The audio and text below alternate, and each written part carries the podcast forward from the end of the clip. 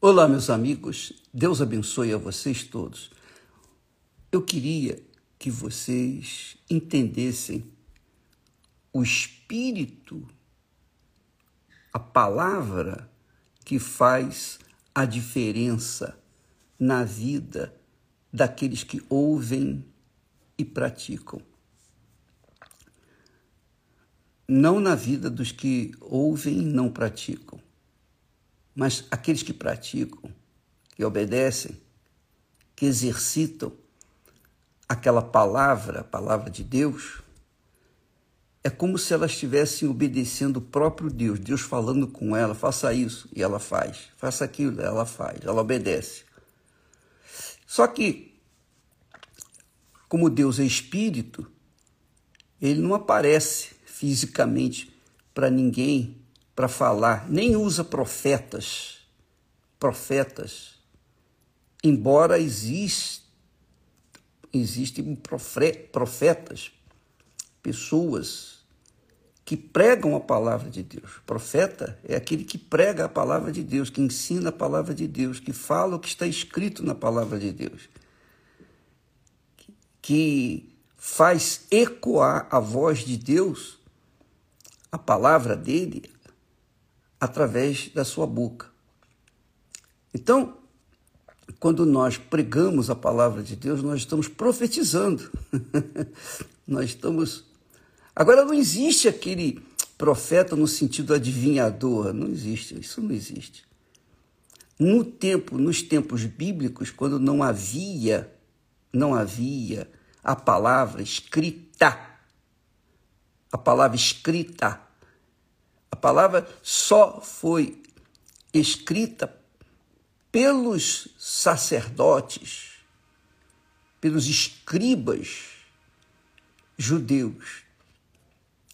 E naquela altura, só eles sabiam ler e escrever. Eles, eles aprenderam a palavra para poderem escrever a mensagem que Deus queria. Moisés, por exemplo, foi instruído para escrever o Pentateuco, quer dizer, os cinco primeiros livros do, da Bíblia. Então, quando se reverbera essa palavra, quando se prega essa palavra, é Deus falando através daquela pessoa. Mas é aquela palavra que está escrito, não é aquela palavra que, que, se inventa por aí. Não, ah, fulano, você deve casar com cicrano, beltrano, Deus está me dizendo que você deve viajar, que você não pode viajar. Mentira, isso é do diabo. Esse tipo de profeta é enganador, é mentiroso, é usado pelo espírito enganador. E muita gente, infelizmente, desgraçadamente, e até gente capaz, inteligente, tem dado ouvido a, essas, a esses profetas ou profetas. Então, a profecia é a palavra de Deus. Por exemplo, Jesus falou Jesus disse assim: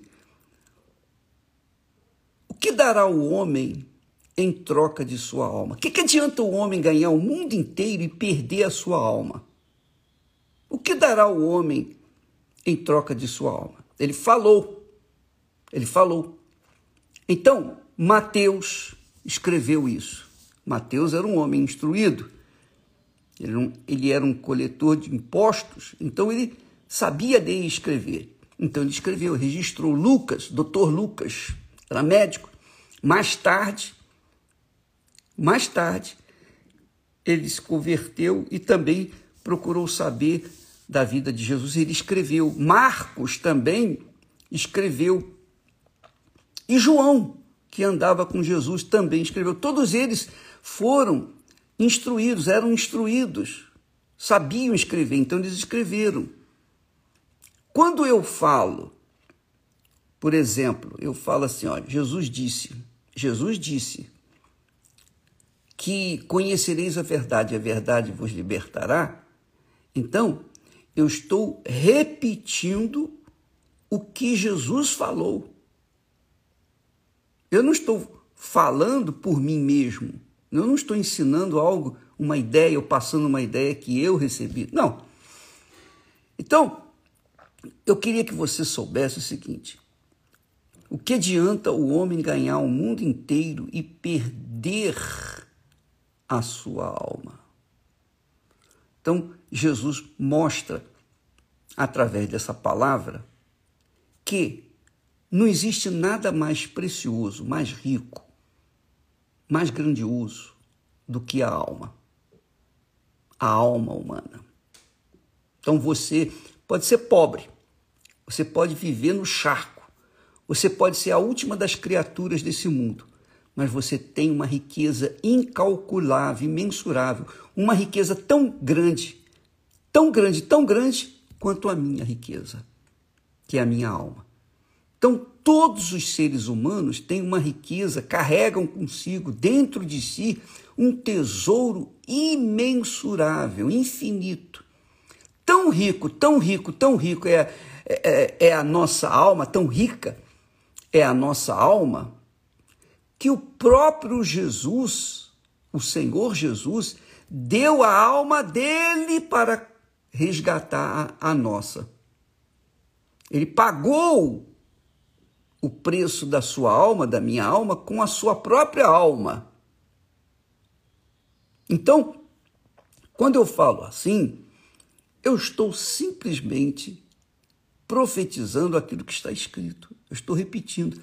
Porque Deus, como é espírito, ele fala através dos seus servos.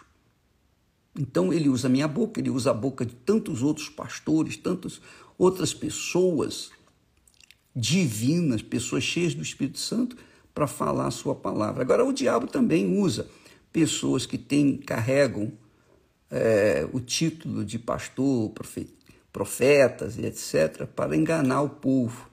Fala algumas verdades, mas no meio das verdades ele introduz a mentira, como ele, o diabo, fez com Jesus. Ele introduziu mentiras no meio das verdades que falou para Jesus. Está escrito. Ele usou o Salmo 91 e de forma errada ele falou. Falou mais ou menos. Falou uma parte que era verdade e outra parte que não era verdade. Então, amiga e amigo, preste atenção. Jesus disse: O que adianta o homem ganhar o mundo inteiro e perder a sua alma. Em outras palavras, ele está dizendo: olha, priorize a sua alma, priorize a sua salvação. O que, que é preciso você dar para ter a salvação da sua alma? Você tem que dar a sua alma.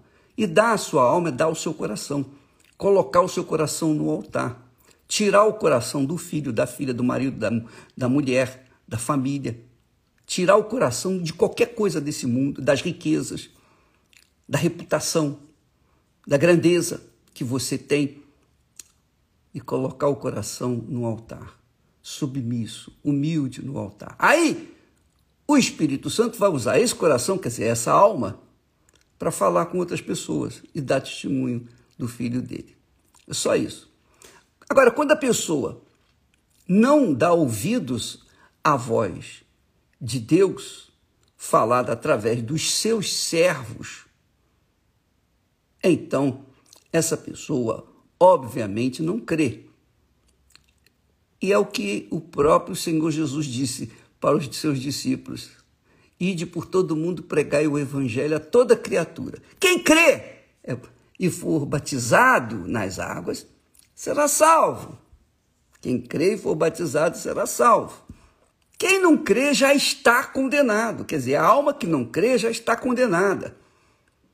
Então, eu não vou explicar mais, não, porque a gente fica explicando, explicando, explicando, explicando, tentando ajudar as pessoas, mas parece que quanto mais a gente fala, pior fica. Então, vou ficar por aí. É só isso. Cuide da sua alma, como a menina dos seus olhos. Você não cuida dos seus olhos? Você que é mulher, pinta os olhos direitinho, põe a maquiagem, você gasta tempo todo dia para botar maquiagem, não é verdade? Pois então, preste atenção. Nada mais precioso na sua vida, preciosa na sua vida, do que a sua alma. Cuide dela como a menina dos seus olhos. e você vai ver que todas as demais coisas vão ser acrescentadas na sua vida. Deus abençoe e até amanhã em nome do Senhor Jesus. Amém.